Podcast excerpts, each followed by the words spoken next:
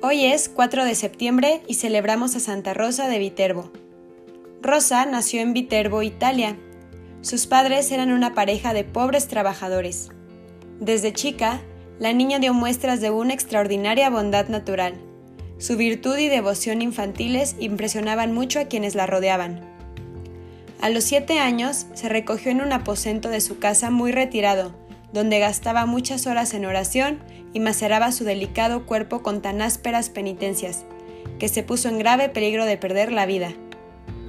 En el curso de una enfermedad que sufrió Rosa cuando tenía ocho años de edad, tuvo una visión de Nuestra Señora, quien le dijo que debería vestir el hábito de San Francisco, pero sin alejarse de su casa, donde tendría que dar un ejemplo magnífico a familiares y vecinos de palabra y obra.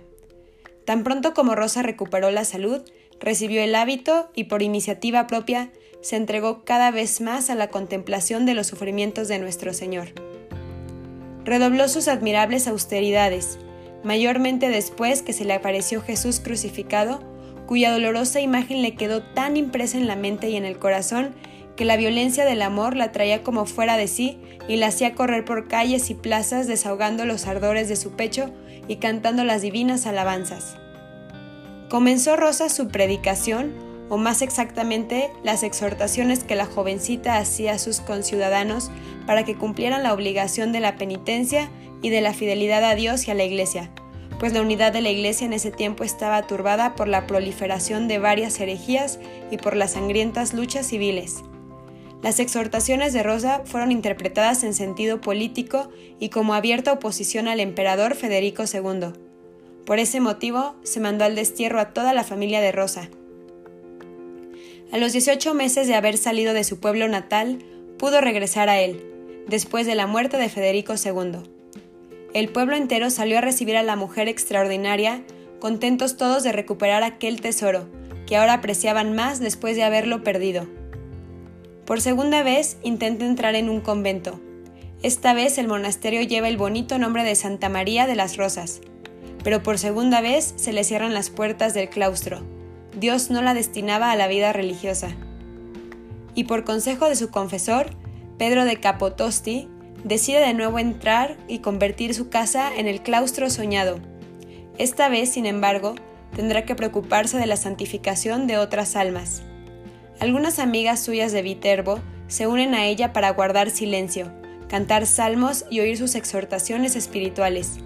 Ante la constante afluencia de nuevas jóvenes, el confesor de Rosa les compra un terreno cerca de Santa María de las Rosas. Allí floreció una comunidad que tomó la regla de la Orden Tercera de San Francisco. Tiempo después, Inocencio IV suprimió la obra a indicación de las monjas de San Damián. Gastada prematuramente por las penitencias y el apostolado, se preparó para salir al encuentro de su amado Jesús. Al recibir la Sagrada Comunión, quedó largo rato en altísima contemplación. Cuando volvió en sí, se le administró la extrema unción. Pidió perdón a Dios de todos sus pecados y se despidió de sus familiares con la exquisita caridad de siempre. Jesús, María, fueron sus últimas palabras. No tenía ni 18 años. Inocencio IV inició su proceso de canonización, pero la muerte le impidió terminarlo. Entonces nuestra santa se aparece Alejandro IV, que a la sazón se hallaba en Viterbo, y le indica que traslade su cuerpo a la iglesia de San Damián. Se organizó una magnífica procesión presidida por el Papa, a quien acompañaban cuatro cardenales, para el traslado de sus reliquias a la iglesia aludida. Desde entonces, el monasterio se llama de Santa Rosa. Calixto III la colocó en el catálogo de los santos. Desde su muerte, el lugar que guarda su cuerpo incorrupto ha sido centro de constantes peregrinaciones. En 1357 ocurrió en Viterbo un gran milagro. Quedó reducida a cenizas la capilla que guardaba sus reliquias y se quemó la caja que las contenía. El cuerpo santo no quedó intacto, solo cambió un poco de color.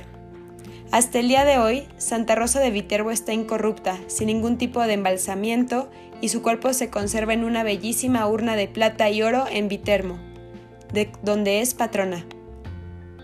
La lección de Rosa, yo diría que es una lección de sobrenaturalismo.